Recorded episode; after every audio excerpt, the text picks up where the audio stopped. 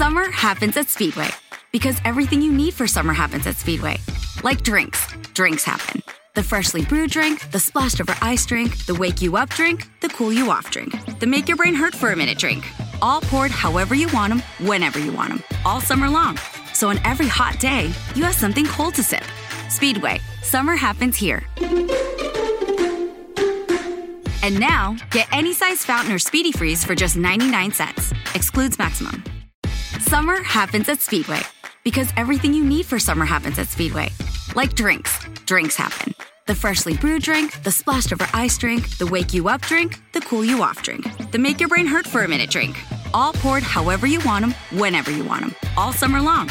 So on every hot day, you have something cold to sip. Speedway, summer happens here. And now, get any size fountain or speedy freeze for just 99 cents. Excludes maximum. Colosenses capítulo 3, versículo 13. Reina Valera del 60. Soportándoos unos a otros y perdonándoos unos a otros si alguno tuviera queja contra otro. De la manera que Cristo os perdonó, así también hacedlo vosotros. How did we become Central Ohio's most trusted team of orthopedic experts? We focus on what matters most our patients. At Orthopedic One, we know we're only at our best when we're helping you get better. And every day, your commitment to overcoming pain and injury inspires and moves us.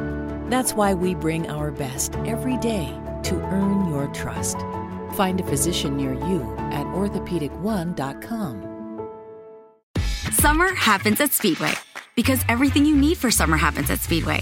Like drinks, drinks happen. The freshly brewed drink, the splashed over ice drink, the wake you up drink, the cool you off drink, the make your brain hurt for a minute drink. All poured however you want them, whenever you want them, all summer long. So on every hot day, you have something cold to sip.